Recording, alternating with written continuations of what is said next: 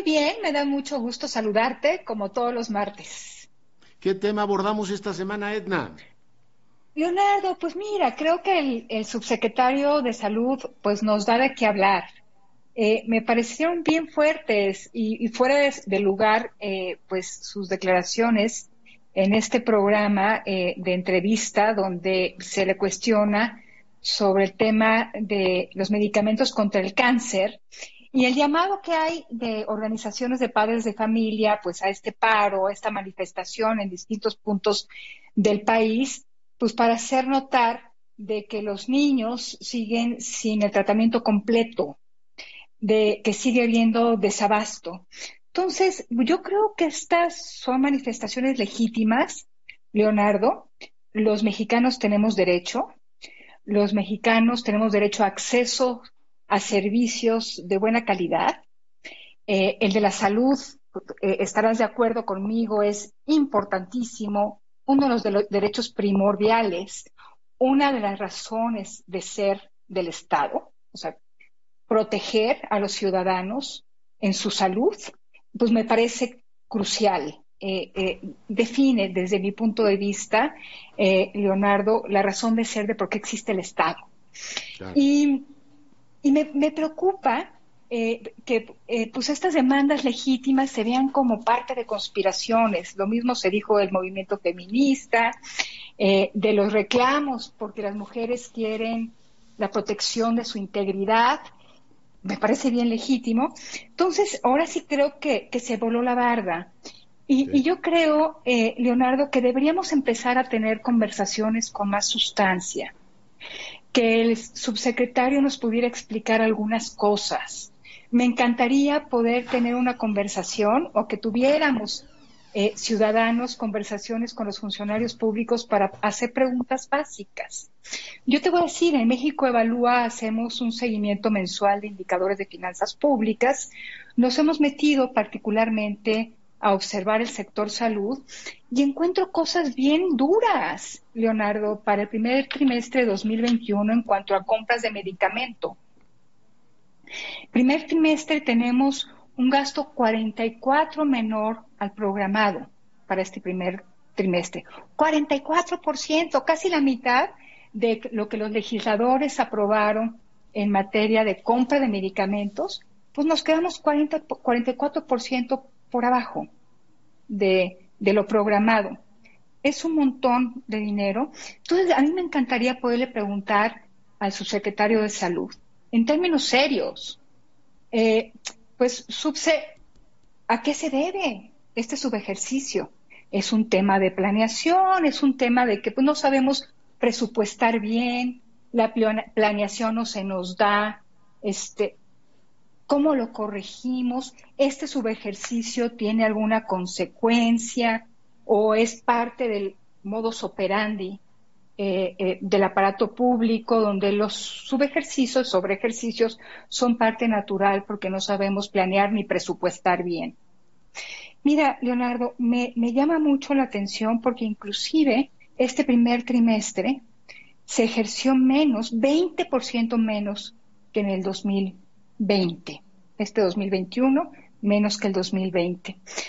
Si nos vamos por eh, dependencias, aquí ya no le correspondería a López Gatel, aquí me gustaría estar con Zoe Robledo y sobre todo con el director del ISTE para decirles, pues el se quedó 16% por debajo de lo programado en términos de ejercicio de gasto en medicamentos. Pero el ISTE 97%, entonces me encantaría preguntarle, ¿por qué? ¿Tienen un problema de gestión? ¿Hay algo que esté interrumpiendo la compra y la cadena de suministro? Me encantaría preguntarle, o sea, no irme como el entrevistador de López Gatela a hablar de esta conspiración internacional. Son temas básicos de política pública que un funcionario debe estar preparado para responder 97% eh, eh, menos de gasto que lo programado para este, este primer trimestre de 2021.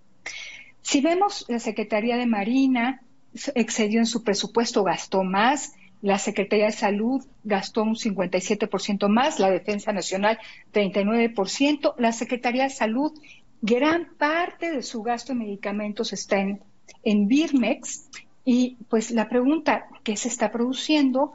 Eh, porque es la mayor parte del gasto en medicamentos, cómo se benefician los mexicanos de este gasto.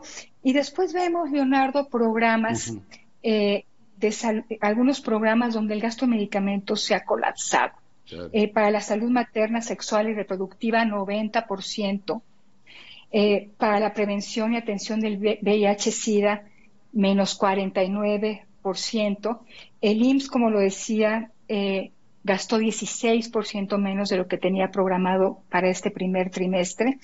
Entonces, pues yo creo que debemos de comenzar a tener eh, conversaciones serias para que haya ejercicios de rendición de cuentas que los mexicanos merecemos. Es muy fácil salirnos con la tangente de la conspiración global contra uno.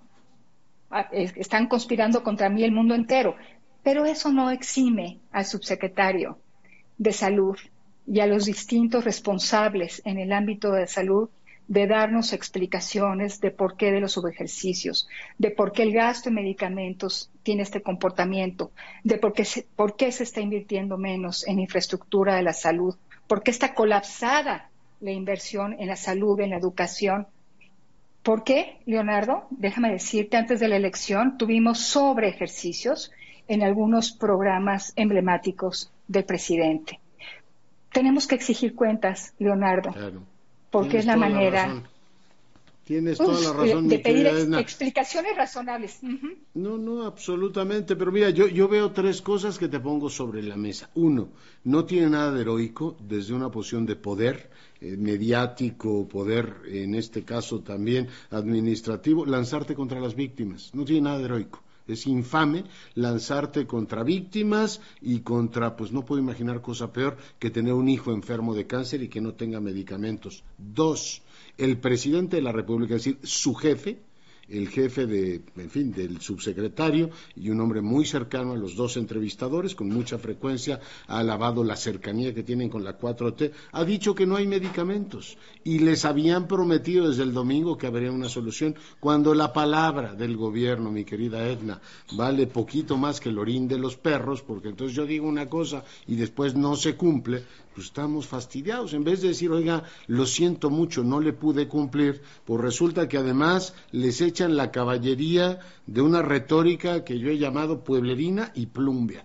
esto del golpe de Estado. Y lo tercero, y ahí lo dejo, o sea, un funcionario público en una república no es el comendador de las bodas de Fígaro que nos anda regañando a todos ahí. Es decir, oiga, usted es el responsable que haya medicamentos, ¿de qué me habla? O sea, no puede tomar esa actitud arrogante y no solamente regañar sino estigmatizar a estos famélicos que me vienen a pedir a mí soluciones. Digo, es un gesto de María Antonieta total, ya estoy metido en el 18, es un gesto impropio de un funcionario republicano que debe recordar que está ahí para servir a la gente. Y la gente no sale a bloquear el periférico o el aeropuerto simplemente porque quítame estas pajas. Ocurre porque no tienen los medicamentos y eso, mi querida Edna, lo ha reconocido el jefe del Estado. Deberían pedir disculpas, primero por no Sin duda, efectivamente tratar a la gente así, lo, segundo, una explicación razonable de cuándo van a atender a los hijos.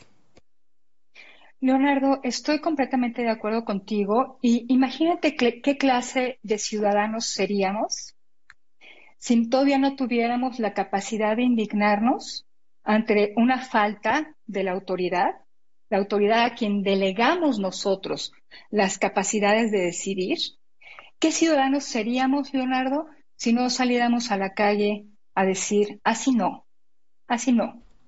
Entonces, este, mi, mi total reconocimiento a aquellos mexicanos que, sabedores de que tienen derechos, los exigen y creo que todos deberíamos, Leonardo, un día ponernos el traje de ciudadanos responsables y asumir, por supuesto, los derechos que tenemos y las obligaciones. Y una de ellas es la exigencia de cuentas.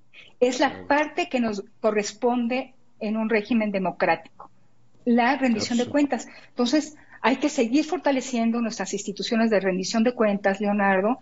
Hay que seguir fortaleciendo las instancias ciudadanas de control de poder y de exigencia de derechos, porque eso va a construir un país como el que queremos, en el que todos tengamos un piso parejo y en donde la autoridad responde a su obligación, a sus obligaciones elementales. Absolutamente. Edna, te mando un gran abrazo. Yo también a ti, Leonardo, que estés muy bien. Cuídate mucho. Y bueno, pues seguimos con la, información. Desde que veo en la cuenta de Twitter de Manerich Castilla, se acuerda que fue comandante de la Guardia, dice, hoy murió un buen policía, Omar Chepetla, director de investigaciones de la agencia de Oaxaca.